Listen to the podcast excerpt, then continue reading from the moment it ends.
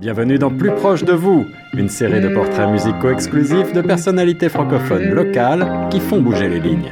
Cette initiative est rendue possible grâce au Fonds canadien de la radio communautaire. Bonjour à toutes, bonjour à tous et surtout bonjour à toi Aïssa Notou et tout d'abord un très grand merci d'avoir accepté notre invitation sur les ondes de chaque FM 105.1, une interview qui intervient dans le cadre de notre projet Plus proche de vous, un projet qui je le rappelle est soutenu par le Fonds canadien de la radio communautaire.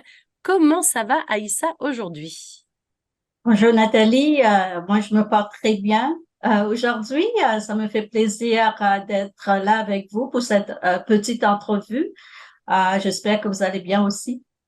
Eh ben, moi, ça va. Bon, on en a parlé en antenne. Je suis un petit peu malade. Alors, excusez ma voix de canard aujourd'hui. Ce sera pas ma plus belle voix douce et suave.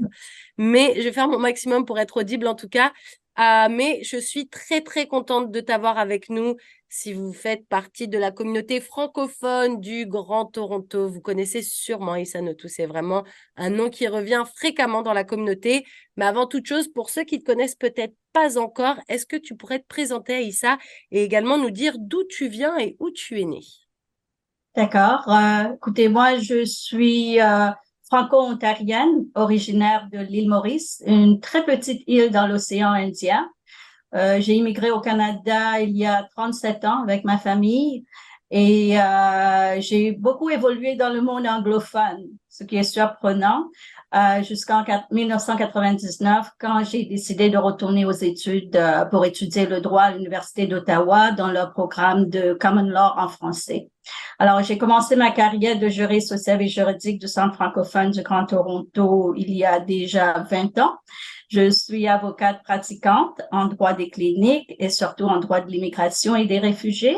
Et je suis présentement la vice-présidente des services d'aide juridique, d'employabilité et des services aux nouveaux arrivants au Centre francophone du Grand Toronto. Wow, tout un programme qu'on va euh, bien sûr, euh, on va revenir un petit peu sur tout ça, mais avant toute chose, on va rester dans cette période un petit peu de l'enfance. Est-ce que tu te rappelles, Aïssa, de bons souvenirs que tu as pu avoir, peut-être encore à l'île Maurice, vu que t'es pas, t'es t'étais pas toute petite, tout bébé, tu avais peut-être encore certains souvenirs. Est-ce que tu te rappelles de certaines choses que tu pourrais partager avec les auditeurs de Choc FM 105.1 ben, écoutez, l'île Maurice, pour moi, euh, malgré le fait que je suis ici au Canada depuis 37 ans euh, et que je m'identifie comme canadienne à 100%, il y a toujours un petit morceau de mon cœur que j'ai laissé dans mon pays natal. Euh, l'île Maurice n'est pas très connue ici. Euh, c'est une très petite île tropicale et paradisiaque euh, qui est située dans l'océan Indien. Pour moi, bon, j'ai fait mes études secondaires à l'île Maurice. J'ai grandi là. J'ai fait mes études secondaires avant d'immigrer au Canada. Alors, pour moi, je porte toujours des beaux souvenirs de mon pays natal. Euh, surtout, surtout les années passées à l'école secondaire, euh, je fréquentais l'école, une école catholique, là, le couvent de Lorette euh, de Port-Louis, Port-Louis étant la capitale de l'île Maurice. Et euh, j'ai passé sept ans dans cette école. Je porte en moi de beaux souvenirs, euh, des beaux moments que j'ai passés avec mes amis, que ce soit aller à la plage, danser au Sega. Vous savez, le Sega, c'est le, la danse folklorique de l'île Maurice.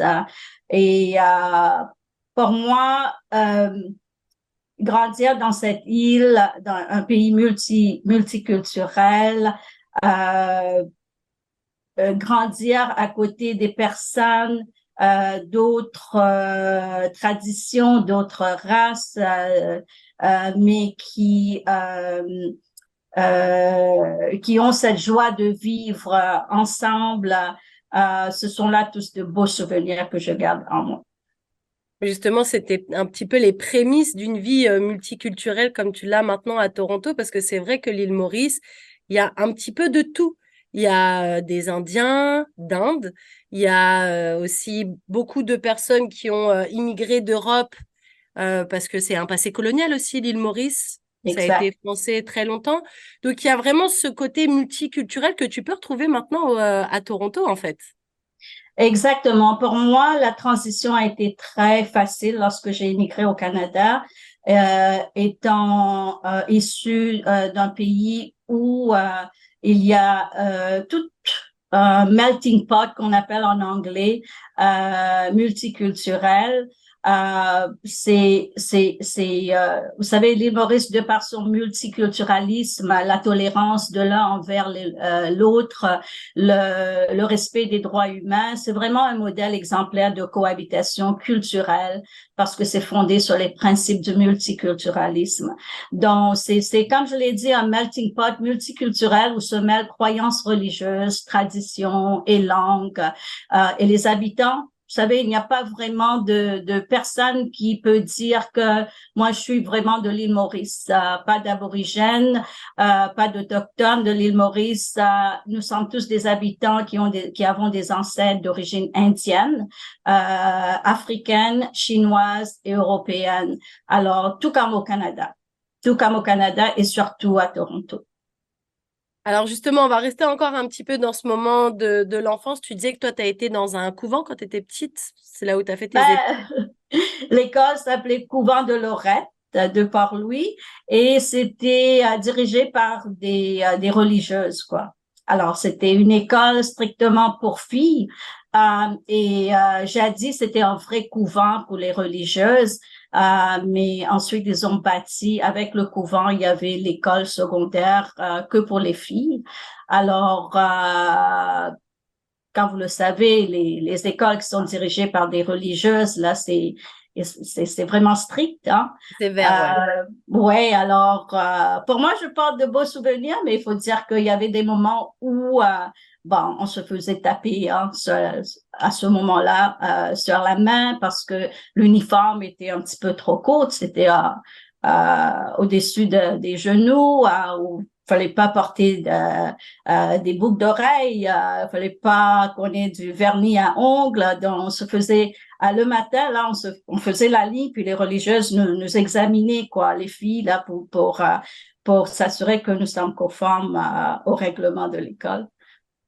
Mais justement, est-ce que tu te rappelles à quoi tu te rêvais quand tu étais petite? Est-ce que dans ta tête, c'était déjà prédéfini que tu avais cette fibre pour défendre les gens, que tu avais envie de faire du droit, que c'était ça ta voix, entre guillemets?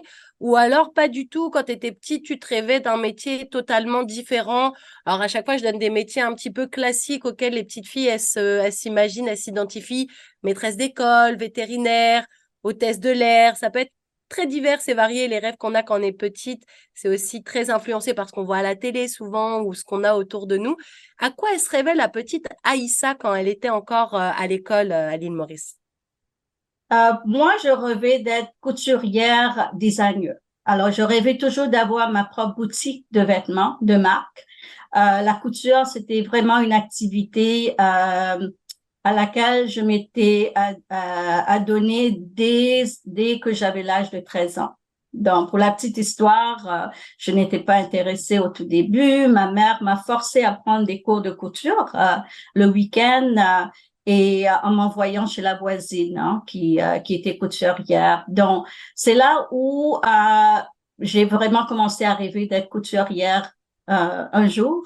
Alors, et en même temps, pour moi, c'était aussi une façon euh, de, de me décrocher. Vous savez, euh, parfois, même étant jeune, on veut juste se décrocher, on veut juste avoir son petit moment à, à lui-même. Donc, pour moi, la, la, la couture, ça m'a apporté beaucoup de joie, beaucoup de la joie. Euh, et puis, ça m'aidait aussi à me focaliser sur quelque chose de manuel. Vous savez, toucher du tissu, les ciseaux, la machine à coudre et surtout, surtout de créer. Donc, euh, et sans me vanter, je peux vous dire que euh, après les cours de couture, finalement, ça m'a beaucoup servi parce que je peux confectionner une robe hein, de A à Z, y compris faire le design. Donc, pour moi, ça a toujours été une passion de vraiment devenir couturière et designer. Et du coup, à quel moment elle est venue cette passion pour euh, cette fibre, on va dire, pour, euh, pour le droit, pour défendre les autres, pour être celle qui porte la voix de ceux qui arrivent peut-être pas à s'exprimer devant que ce soit des tribunaux, des cours ou tout simplement dans la vie de tous les jours aussi ben, Ma passion pour la justice sociale, ça, ça a toujours été là. Vous savez, euh, Euh, j'étais toujours celle qui défendait les plus faibles, les plus vulnérables, même à l'école. Lorsqu'il y avait du bullying, du taxage, c'était moi qui venais toujours à la défense de ceux qui, euh, qui étaient des victimes. Donc, euh, j'avais toujours eu cette, ce côté en moi qui voulait défendre, vous voyez, les plus faibles, les plus démunis. Et la justice sociale, c'était vraiment quelque chose qui m'intéressait au tout début. mais et même même lorsque je, suis allée à l'école de droit et que j'ai fini en 2002, euh, pour moi, c'était pas clair à ce moment-là si je voulais me lancer dans justice sociale ou non. Euh, j'ai fait mon euh, stage au bureau du procureur euh, général de, de l'Ontario et c'était justement le bureau du tuteur et, et, du curateur public. Et comme vous le savez, c'est là où c'est le ministère qui s'occupe vraiment des personnes qui ne peuvent pas prendre soin d'eux-mêmes, des personnes qui sont incapables de prendre des décisions. Alors, euh, c'est là où j'ai commencé vraiment à m'intéresser dans ce domaine.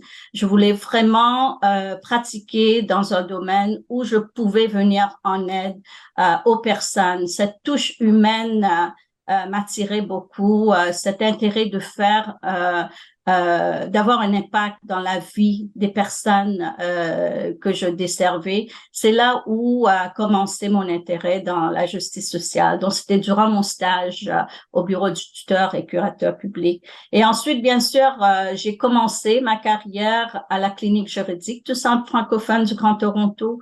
Et comme toute autre clinique juridique communautaire, c'est c'est vraiment une clientèle démunie qu'on dessert et moi, j'ai eu la chance de pouvoir euh, desservir cette euh, clientèle n'est pas seulement vulnérable, marginalisée, mais aussi une clientèle francophone vivant dans une ville où nous sommes en minorité. Les francophones doivent, comme vous le savez, toujours euh, lutter pour leur droit euh, d'avoir des services en français, euh, d'être desservis en français. Et même devant les tribunaux, on le voit tous les jours. Hein, c'est toujours une lutte pour demander des services en français pour nos clients.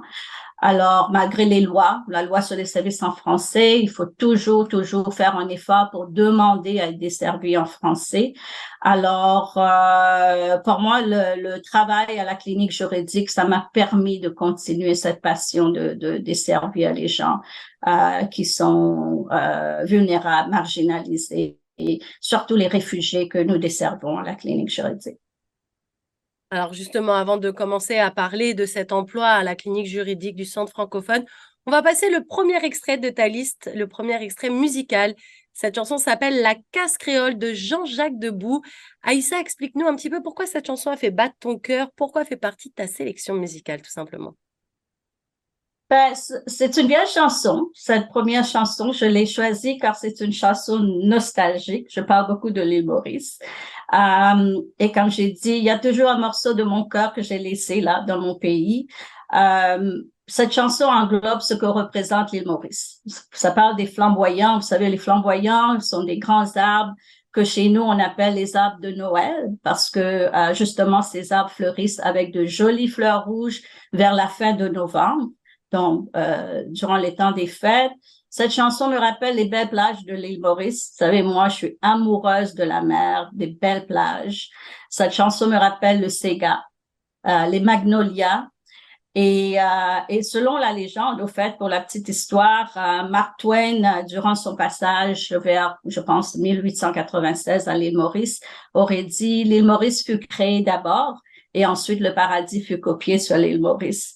Donc, cette chanson me rappelle les souvenirs des beaux moments que j'ai passés là. Vous savez, euh, et même sur, mes fonds d'écran, j'affiche toujours les belles plages, des images des belles plages de l'île Maurice, ce qui me fait relever, même si je ne suis pas là-bas. Ça me fait quand même vivre euh, mes beaux moments à l'île Maurice. Et bon, on va faire revivre cette petite nostalgie en toi avec cette chanson, un extrait du coup de cette chanson, La Casse créole de Jean-Jacques Debout.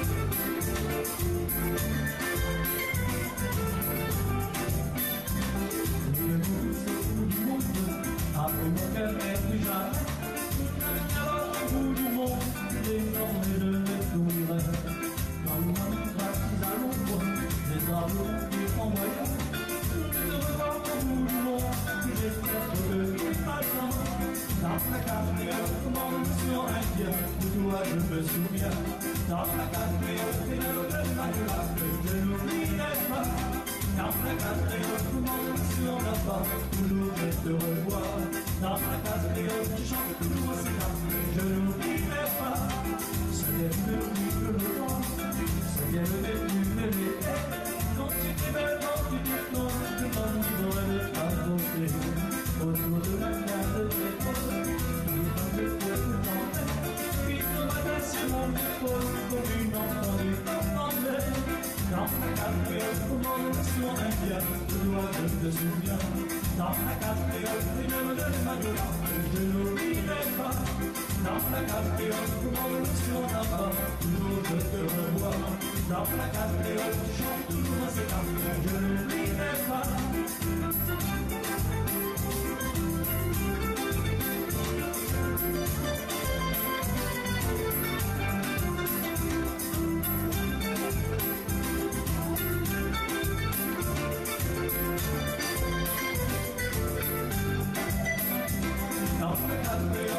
Alors, on a écouté tout de suite un extrait de cette chanson, La casse créole de Jean-Jacques Debout sur les ondes de chaque FM 105.1. Alors, t'en parlais juste avant, Aïssa, ton premier emploi, du coup, ça a été justement à la clinique juridique du Centre francophone. Comment ça s'est fait? Est-ce que justement, tu venais de faire ton, ton stage et du coup, c'était plus simple, tu as trouvé tout de suite? Parce que c'est vrai qu'un premier emploi, c'est jamais très, très simple, surtout quand on a une idée plus ou moins bien définie de ce qu'on veut faire. La justice sociale, c'est pas forcément la même que tout n'importe quelle justice. Tu as envie de représenter, comme tu disais, la voix des, des opprimés un petit peu, des personnes marginalisées, des personnes qui, par manque de connaissances ou de repères, ne savent pas exactement vers qui se retourner. Comment toi, tu as justement eu l'opportunité de, de travailler à la clinique juridique du Centre francophone? Euh, comme j'ai dit, je travaillais au bureau du tuteur et curateur public durant mon stage et une des avocates, là, qui était aussi francophone, euh, m'a parlé du Centre francophone du Grand Toronto. Vous savez, comme j'ai dit, moi, j'ai vécu les euh, premières années, je dirais même 14, 15 ans de, de, de ma vie ici à Toronto sans connaître euh, la communauté francophone, sans m'impliquer dans la communauté francophone et sans connaître le Centre francophone du Grand Toronto. Alors, euh, cette avocate m'a parlé de la clinique juridique du Centre francophone du Grand Toronto et euh, elle m'a donné les coordonnées. Elle m'a dit, tiens, euh, pour commencer, pourquoi est-ce que tu, tu ne les contactes pas? Et là, je me souviens de l'appel que j'ai fait. Euh, j'ai même proposé de faire du bénévolat. J'ai parlé au directeur euh, du Centre francophone à l'époque, qui était Jean-Gilles Pelletier. Et là, j'ai dit, écoutez, moi, je, je viens de finir mon stage d'avocat et j'aimerais pouvoir faire du bénévolat, mettre mes services, euh, euh, euh, rendre mes services disponibles à la communauté francophone. Et euh, bon, Jean-Gilles m'a dit, ne coupez pas, je vais prendre vos coordonnées. Il s'avère que un de leurs avocats venait de quitter la clinique et ils étaient absolument à la recherche d'un avocat bilingue, d'une avocate ou d'un avocat bilingue qui parlait français. Alors, il a pris mes coordonnées et suite à ça, il m'a envoyé l'affichage du poste. Euh, J'ai postulé et euh, 20 ans plus tard, je suis toujours à la clinique juridique. Et justement, est-ce que toi qui, 20 ans plus tard, c'est c'est une vie presque, justement, est-ce que les besoins, les questions, les gens qui viennent te voir, est-ce qu'ils ont les mêmes questions? Est-ce qu'ils ont les mêmes besoins, justement, euh, au fur et à mesure où tu as pu voir des évolutions, justement, dans leurs demandes ou dans leur façon de t'aborder également Est-ce qu'ils sont toujours aussi surpris d'avoir des services en français? Parce que quand bien même on le disait et tu l'as répété, ça reste une lutte, le français en Ontario, on va pas se le cacher. Même si nous, ici à Choc FM 105.1, on est une radio communautaire francophone, donc on n'a pas l'impression que ce soit si difficile parce que tous nos interlocuteurs sont francophones, les gens avec qui on parle sont toujours francophones, donc on a l'impression de vivre en français ici. Mais une fois qu'on sort des locaux de Choc- FM 105.1, c'est vrai que c'est la réalité un peu différente. Toi, pareil, au centre francophone, tout le monde est francophone, francophile, tout le monde parle français, mais on a toujours cette impression que les gens connaissent pas assez bien les services qui leur sont offerts. Donc du coup, voilà, je me demandais, est-ce que tu avais remarqué une quelconque évolution dans la demande ou dans l'attitude des gens face aux services en français au centre francophone? Mhm. Euh, Je dirais que les besoins sont les mêmes. Euh, c'est vrai qu'au tout début, euh, la demande euh, pour des services en immigration et des services pour les réfugiés euh, n'était pas euh, aussi élevée que ça l'est aujourd'hui. Euh, on faisait beaucoup, beaucoup du droit des locataires, beaucoup du droit de d'aide sociale, droit de la personne. Euh, mais bien sûr, depuis 2003, comme vous le savez, l'immigration francophone a beaucoup évolué. Euh, il y a beaucoup, beaucoup plus d'immigrants francophones qui sont venus durant cette période. Et vous savez, euh, c'est à peu près plus de 50% de ces francophones qui choisissent de s'établir dans la région du Grand Toronto, notamment à Toronto. Euh, il y a aussi eu beaucoup, beaucoup d'événements qui se passent dans, dans des pays, surtout les pays subsahariens, euh, les pays francophones subsahariens, euh, avec les guerres euh, et tous les changements du gouvernement et tout. Alors, il y, a, il y a maintenant beaucoup plus de réfugiés, des demandeurs d'asile qu'il y en avait en 2003. Alors, euh, ce qui fait que je dirais à peu près 75 à 80% de notre travail à la clinique juridique maintenant, c'est euh, c'est du droit de l'immigration et des réfugiés. Alors, euh, donc, les besoins ont changé dans les domaines de droit. Euh, en ce qui concerne les services en français, la disponibilité des services en français, vous savez, c'est toujours pour moi un défi de continuer à sensibiliser les gens de l'existence des services en français. Euh, surtout au niveau des nouveaux arrivants. Il y en a beaucoup qui viennent et ils ont des enfants et ils pensent que euh, envoyer leurs enfants dans des écoles de langue française, s'associer à des organismes francophones, euh, ça va les empêcher d'apprendre l'anglais. Donc, ça, c'est tout un travail de sensibilisation qu'on fait au niveau des services aux nouveaux arrivants. Mais concernant euh, la justice en français, ça, c'est vraiment euh, encore là des personnes qui ne sont pas au courant de leurs droits. Euh, étant la seule clinique juridique francophone dans la région du Grand Toronto, l'autre se trouve à, Ottawa, à Vanier. Euh, il faut toujours qu'on aille dans la communauté faire comprendre qu'il existe une clinique juridique en français euh, pour desservir la communauté francophone, pour sensibiliser les gens sur leur droit de demander pour des audiences en français devant un juge ou un décideur euh, qui soit parle français ou qui est bilingue et qu'on n'a pas besoin de demander des services juridiques euh, euh, avec l'aide d'un interprète. Vous savez, plaider en français, c'est pas la même chose que de raconter son histoire euh, à travers les services d'un interprète. Alors, euh, pour nous, c'est toujours un travail continu que de sensibiliser la population qu'il existe des services juridiques en français. Et justement, est-ce que les, les gens, quand ils viennent au centre francophone, ils sont conscients que ça existe tout ça ou ils viennent parce qu'on leur a parlé du centre francophone, on leur a dit bah je connais quelqu'un qui va pouvoir t'aider en français, mais après je sais pas trop, faut que tu ailles. Et une fois qu'ils discutent avec toi, qu'ils se rendent compte, ils se rendent compte que effectivement tu peux avoir des audiences en français, effectivement t'es pas obligé d'avoir un interprète parce que effectivement tu as le droit à ça. Comment les gens réagissent? Est-ce qu'ils sont au courant? Ou est-ce que non, pas du tout. En fait, nous, on a, on, on vit en anglais, on savait pas. Ouais, souvent ils sont choqués. Même si on leur parle en français, on communique en français, euh, beaucoup sont choqués du fait qu'ils ont droit à une audience en français lorsque lorsqu'il viendra le temps de se présenter devant le juge, que ce soit la Cour des petites créances, que ce soit au tribunal de logement, que ce soit la commission des droits de la personne, que ce soit euh, à la commission sur le statut de réfugié. Ils sont très surpris euh, de, de savoir que ici au Canada ou à Toronto surtout, ils ont le droit de se faire entendre en français. Ils ont le droit de, de témoigner en français. Ils ont le droit de dire non, je n'ai pas besoin d'un interprète qui va traduire de l'anglais au français ou du français à l'anglais.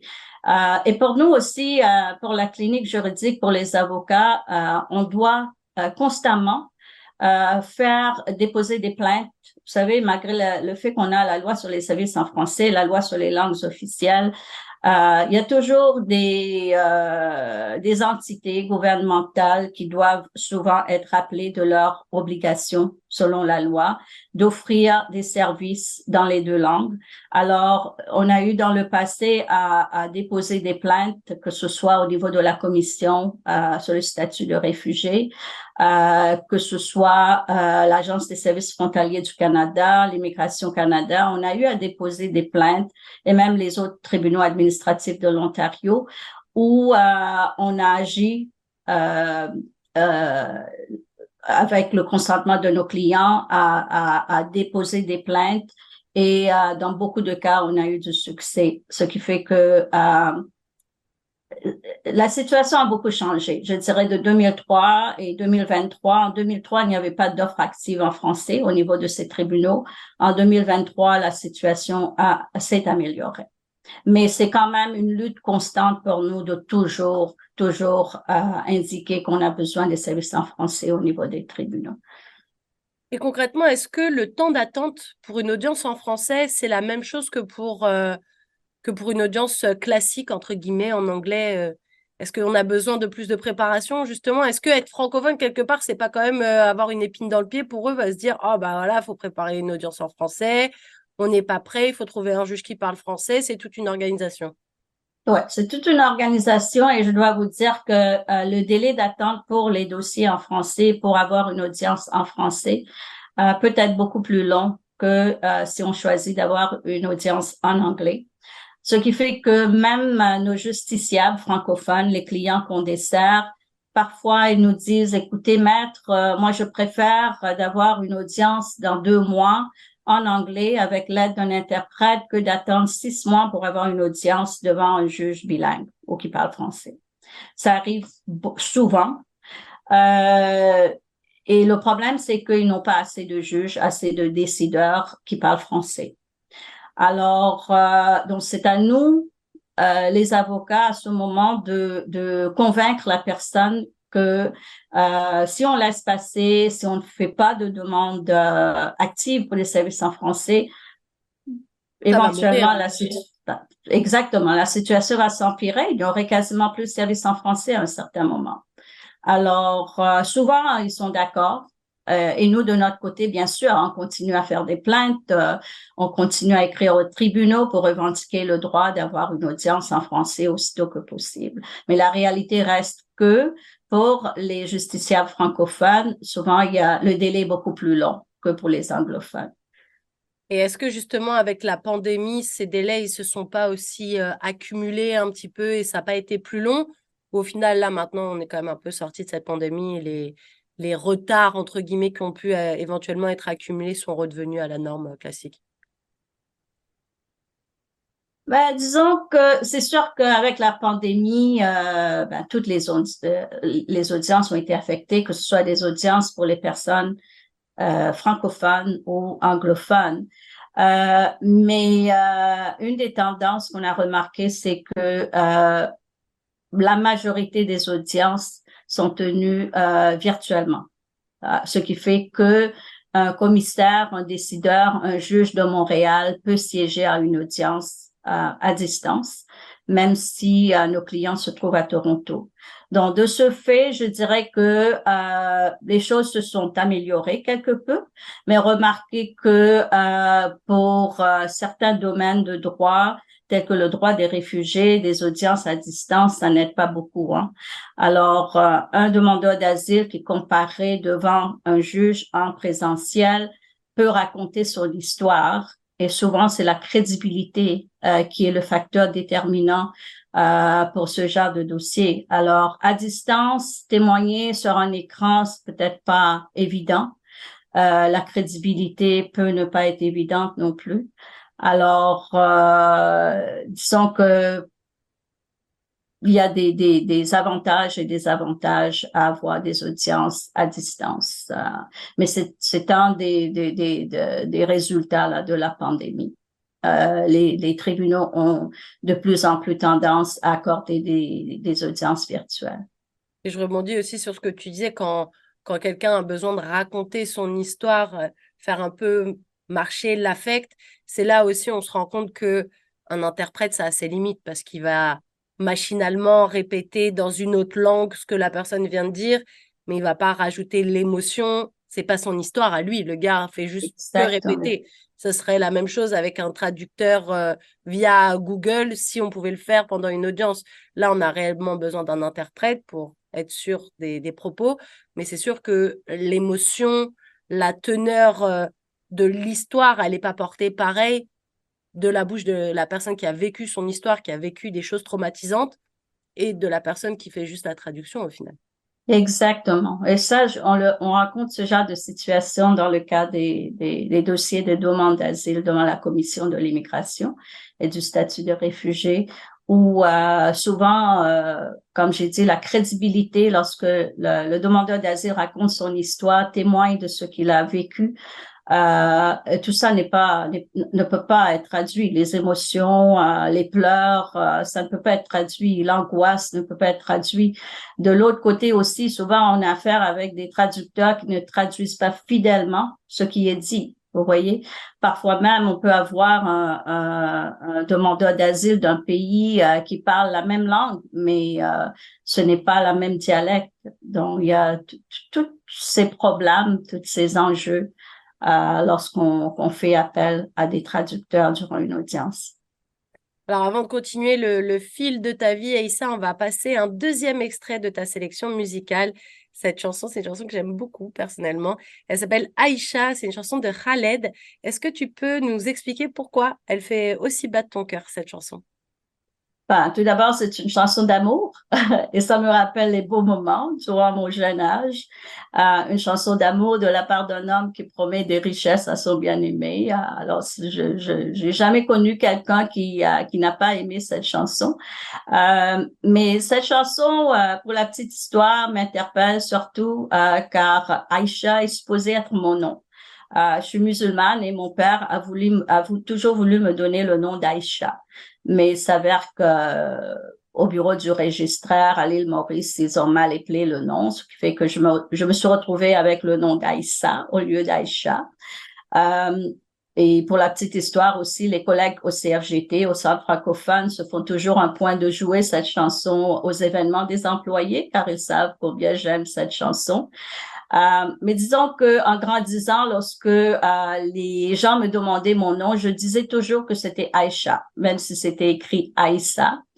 Euh, mais je suivais aussi, je regardais les films, euh, je suivais beaucoup les acteurs américains et euh, un jour j'ai appris que la fille de John Wayne s'appelait Aïssa, Aïssa Wayne. Et pour moi c'était une surprise car je pensais que j'étais la seule personne au monde qui avait ce nom, qui était mal appelé finalement, qui devait être Aïcha. Euh, Ensuite, j'ai commencé mon travail au service d'aide juridique du Centre francophone. Euh, et vous savez, la majorité, comme j'ai dit, de nos clients proviennent de l'Afrique subsaharienne. Et euh, quelle ne fut ma surprise quand j'ai appris que plusieurs de mes clients s'appellent aussi Aïssa. Donc, euh, finalement, j'ai découvert que mon nom n'était plus aussi unique que je ne le pensais. Euh, mais euh, en même temps, il y a beaucoup, beaucoup de nos clients qui viennent euh, à la clinique juridique et lorsque je me présente, ils me disent, euh, surtout les clients des pays maghrébins, qui me disent, ben, vous n'êtes pas Aïssa, vous êtes, vous êtes Aïcha, euh, tout comme dans la chanson Aïcha. Et c'est toujours une anecdote qui me vient à l'esprit lors- lorsque j'écoute cette chanson, qui m'est très chère. Eh ben, on va tout de suite écouter un extrait de cette chanson Aïcha de Chef Khaled.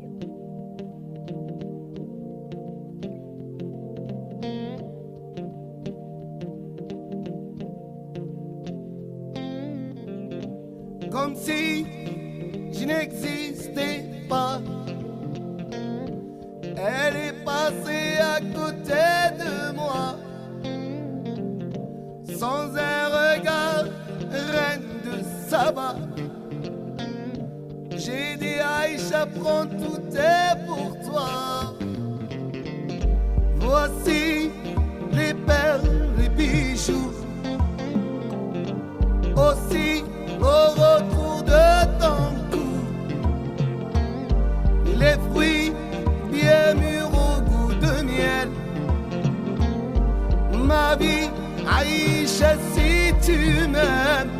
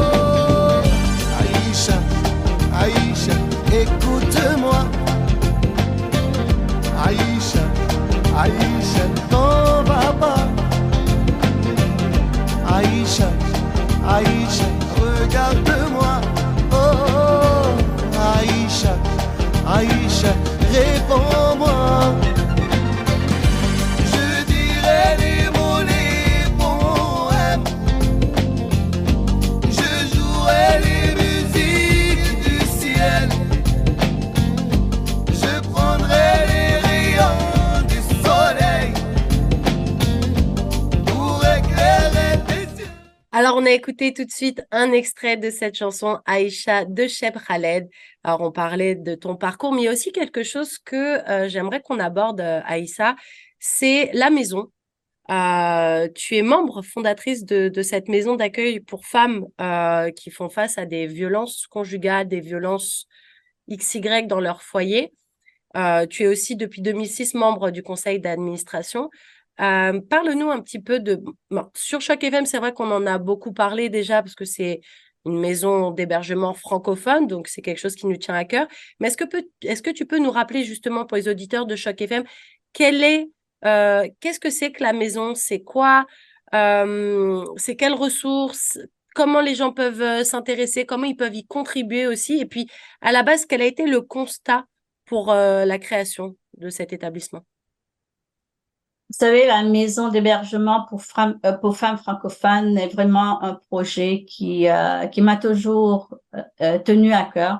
Euh, J'étais impliquée dans ce dossier même bien avant que la maison d'hébergement euh, ne soit construite, bien avant que la maison ne reçoive même son financement. On avait mis en place un petit comité ad hoc euh, justement pour euh, discuter du projet, du financement et finalement il y a une demande qui a été faite euh, à, à la province et lorsque on a appris que euh, le financement avait été euh, accepté, c'était c'était pour moi un jour spécial parce que euh, travaillant à la clinique, euh, je faisais toujours face à des femmes victimes de violences qui venaient à la clinique. Et bon, nous à la clinique juridique, on pouvait juste les aider avec le dossier juridique, mais on devait toujours faire des références de ces femmes euh, aux maisons d'hébergement anglophones de Toronto.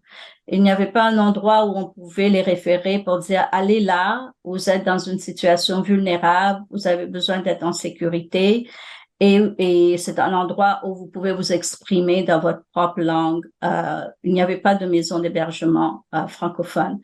Alors, euh, vers les années 2010-2011, lorsqu'on a reçu le financement, c'était pour nous quelque chose de de- d'extraordinaire. Et euh, j'étais euh, impliquée dans le tout premier conseil d'administration qu'on avait mis en place durant la construction de la maison. Je me souviens, à un certain moment, on n'était que trois membres, trois femmes, là, euh, au fait, trois femmes juristes qui, est- qui étaient restées sur le conseil d'administration. On était là, on a surveillé la construction de la maison et lorsqu'en 2013, la maison euh, a, a été bâtie, lorsqu'on a ouvert nos portes pour la première fois, c'était avec fierté, euh, une grande fierté que euh, j'étais là pour, euh, au fait, assister à la première pelletée de terre.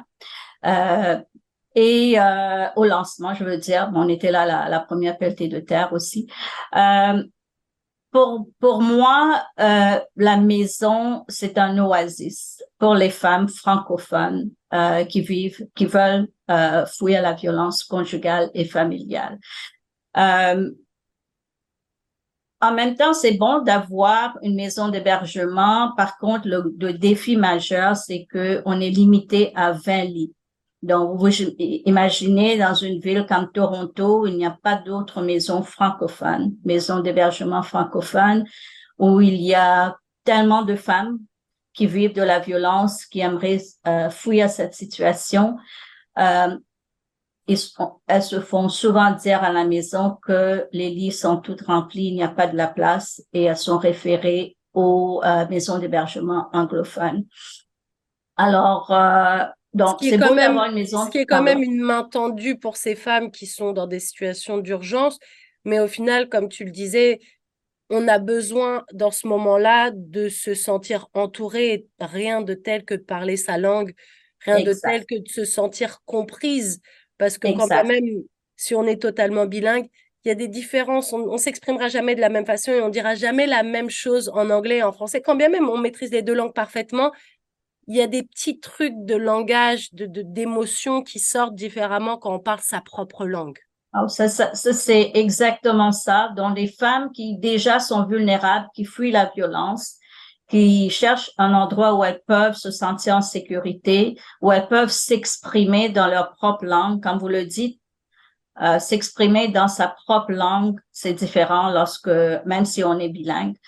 Euh, avoir des intervenants qui sont là, qui parlent votre langue, qui comprennent vos besoins, euh, c'est toute une autre chose. Et euh, le fait qu'on soit très limité à la maison d'hébergement, quoique on fait du bon travail, on a du personnel engagé, on a euh, ajouté beaucoup, beaucoup d'autres services euh, au service d'hébergement de la maison.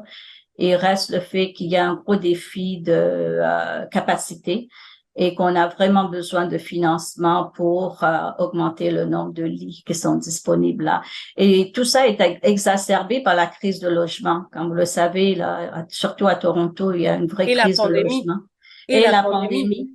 et la pandémie, ouais, on a justement. des femmes qui nous ont expliqué que la pandémie a accentué justement ces violences conjugales parce que forcément, quand tu es obligé de rester à la maison et qu'à la maison, tu as un bourreau, bah, tu étais bien contente d'aller au travail tous les matins, tu étais bien contente que les enfants puissent aller à l'école, qu'ils ne soient pas témoins de tout ça.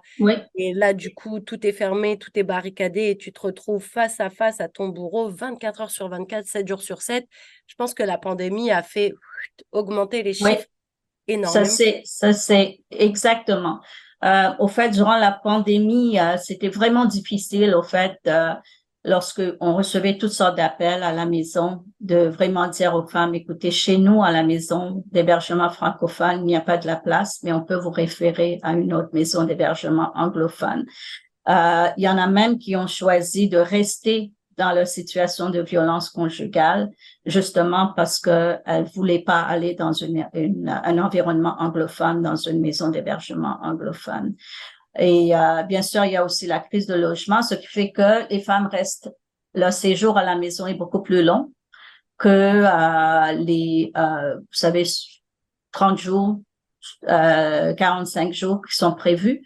Alors, le fait que les femmes restent plus longtemps aussi, ça fait que d'autres femmes ne peuvent pas avoir accès à des lits lorsqu'elles en ont besoin. Justement, dans ces 20 lits, est-ce qu'on compte les enfants aussi? Parce que souvent, les, les femmes euh, viennent avec leurs enfants quand elles sont victimes de violences. Est-ce que dans ces 20 lits, on compte aussi ceux que les enfants vont devoir occuper? Euh, Au fait, non, c'est 20 lits pour les femmes, mais on a de la place pour les enfants aussi. Euh, mais bien sûr, encore une fois, les espaces sont limités. et surtout que s'ils viennent avec des enfants qui, vous savez, des garçons et des filles ne peuvent pas euh, dormir dans la même chambre aussi. Ça dépend de l'âge des enfants aussi. Euh, le fait reste qu'il y a un, problème de, de capacité là, euh, à la maison d'hébergement. Donc, il nous faut vraiment travailler sur une stratégie pour convaincre les, les, autorités d'augmenter le nombre de lits ou de bâtir une autre maison d'hébergement. Euh, mais euh, disons qu'avec avec le financement qu'on reçoit, quand même, on a su faire une différence dans la vie des, des femmes qui sont venues là. Euh, on a ajouté des nouveaux programmes, comme j'ai dit, comme j'ai dit, il y a des programmes pour qu'on appelle enfants témoins de la violence. On a ajouté des programmes pour les femmes nouvellement arrivées, dont des programmes d'intégration dans, dans la société canadienne. On a même lancé un programme pour justement apprendre à ces femmes, euh, aux clients de la maison, un métier tel que la couture pour qu'elles puissent devenir autonomes financièrement. C'est ton idée, ça, non? La couture? Pardon? C'était ton idée, la couture? Exactement, oui, la couture. Alors, il y a un truc aussi qui a été rajouté, et ça, c'est au centre euh, francophone. Vous avez eu une nouvelle recrue spécialisée justement dans le droit des femmes et des violences euh, sexuelles et conjugales. Est-ce que c'était un besoin justement? Est-ce que vous aviez remarqué que euh, il fallait une personne en plus spécialisée justement dans, ce truc-là spécifiquement? Oui, justement. et ça, c'était une initiative qui, qu'on a, qu'on a constaté était vraiment nécessaire parce que les femmes venaient chez nous, surtout les femmes qui cherchaient euh, des services euh, parce qu'elles ont quitté euh, une situation de violence conjugale ou d'agression sexuelle et euh, où les, des, ils ont des besoins en matière de pension alimentaire, comment faire euh, une demande de pension alimentaire, euh, comment faire pour obtenir une ordonnance d'interdiction de, s'approcher. Euh, on a constaté que, euh, bon, chez nous, on a deux avocats qui pratiquent le droit de la famille, mais euh, c'est du droit de la famille euh, qui est disponible, du droit général, mais rien de très spécifique pour les femmes qui vivent des situations de violence. Alors, on a fait une demande de financement au ministère de la Justice au niveau fédéral. la clinique elle-même est financée par l'Ontario, par Aide juridique Ontario, mais on a fait une demande de financement à Justice Canada et on a pu obtenir un poste euh, c'est un financement qui, dure pendant quatre ans seulement, mais on espère que ce sera renouvelé. Et ce financement nous a permis d'embaucher une avocate spécialisée à donner des services à des femmes ou des filles qui ont vécu de la violence et surtout des personnes qui sont victimes d'agressions sexuelles. Alors, euh, depuis qu'on a recruté, qu'on a lancé ce programme, on a eu pas mal de personnes, pas mal de femmes et de filles, euh, de personnes qui sont victimes de violences fondées sur le genre, qui ont bénéficié euh, des services de cette avocate. En même temps, nous avons le mandat de sensibiliser euh, la population, euh, les intervenants de première ligne, ainsi que les acteurs euh, clés de la justice sur euh, l'impact de la violence conjugale euh, sur les, les, dossiers, que ce soit les dossiers criminels, dossiers d'immigration, les dossiers du droit de la famille. Il y a toujours une certaine intersectionnalité entre la violence conjugale ou familiale euh, et ces domaines de droit. Euh, au fait, au mois de novembre, euh, pour souligner le, la commémoration, les 16 jours d'activisme euh, contre la violence faite aux femmes, nous allons organiser un forum euh, et nous avons plusieurs conférenciers juristes qui vont, euh, au fait, euh, présenté sur l'intersectionnalité de la violence conjugale et le droit de la famille ou le droit criminel. Euh, ou même on a une conférencière qui va parler de la violence pour le groupe LGBTQ+. Justement, c'était une de mes questions. J'allais te demander, est-ce que quand on dit euh, la maison c'est ouvert aux femmes, est-ce que c'est également ouvert aux femmes transgenres? Est-ce qu'il y a cette possibilité pour ces femmes aussi qui sont aussi et beaucoup trop souvent victimes de violences aussi? Oh oui, définitivement. La, la, maison est ouverte pour toutes les femmes et toutes celles qui s'identifient comme femmes. Alors, euh, on sait qu'il y a un gros débat pour l'instant avec ce qui se passe dans le monde de, euh, vous savez, les, la conversion des personnes euh, transgenres. On a vu beaucoup de grosses manifestations ces derniers jours aussi. Exactement. contre le mouvement, on a l'impression de faire 100 pas en avant, 10 000 pas en arrière. Exactement. on se dit, à force d'ouvrir les mentalités, on a l'impression que les gens ont saturé et qui veulent repartir en arrière. On ne comprend pas trop ce qui se passe, mais... Exactement. Et vous savez, il y a beaucoup de sensibilisation à faire aussi, même au niveau de la clientèle qu'on dessert. Beaucoup sont proviennent des, euh, des cultures, cultures très traditionnelles, vous savez, où euh, le genre, c'est soit être homme ou femme.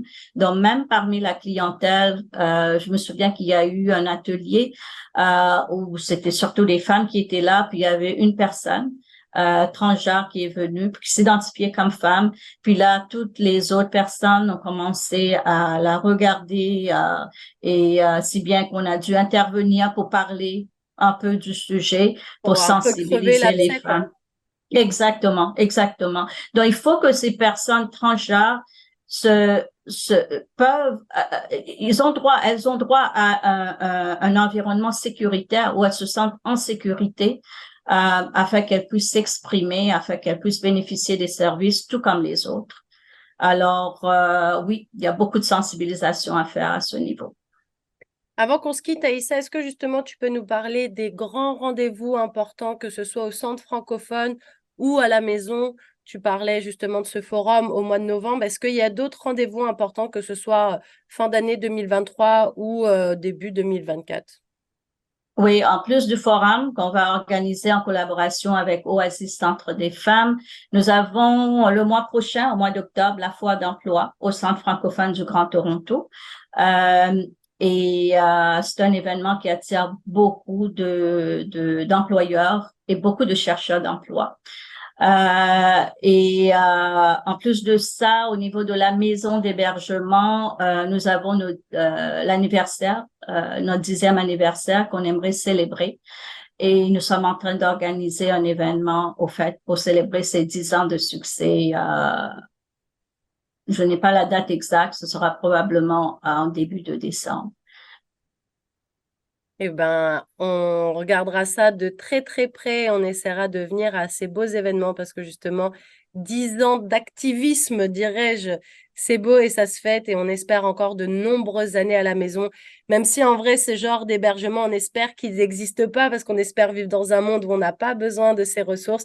Mais merci d'être là, merci justement d'aider toutes ces femmes et d'être cette main tendue parce que immigrer dans un pays qui est pas le sien, c'est jamais facile. Mais en plus, quand on fait face à des violences et que le seul cocon qu'on a, c'est notre petite maison et qu'en fait, cette maison, ça devient la maison des horreurs, bah, c'est encore plus difficile. Donc, merci vraiment pour, euh, pour ce travail, en fait, parce que je trouve que c'est admirable, honorable et on a hâte, en tout cas, de célébrer ces dix ans avec vous. Merci beaucoup, en tout cas, Aïssa Notou, d'avoir été mon invité aujourd'hui et d'avoir retracé avec nous ton parcours. C'était vraiment agréable et puis on a pu en apprendre un peu plus sur le centre francophone, sur la maison. Je pense que les auditeurs de chaque FM 105.1 ont pu prendre pas mal de notes pendant cette heure d'interview. En tout cas, un grand merci, c'était un vrai plaisir. C'était Nathalie Salmeron dans Plus proche de vous, un projet qui, je le rappelle, est soutenu par le Fonds canadien de la radio communautaire. À très vite, Aïssa. Bien. Au revoir. Merci, Nathalie.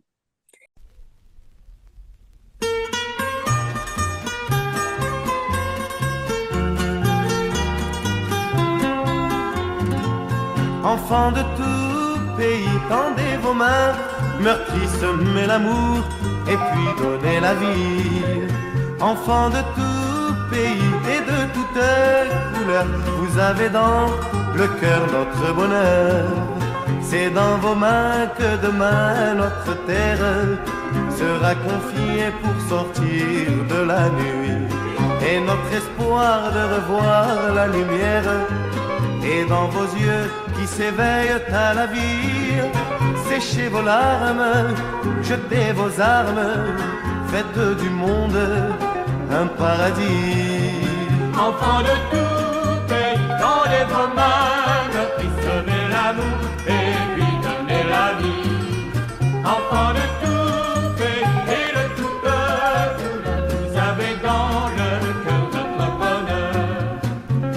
penser au passé de nos pères et aux promesses qu'ils n'ont jamais tenues. La vérité, c'est d'aimer sans frontières et de donner chaque jour un peu plus, car la sagesse et la richesse n'ont qu'une adresse, le paradis. Enfant de tout pays, dans les promenades, se l'amour et Alpha.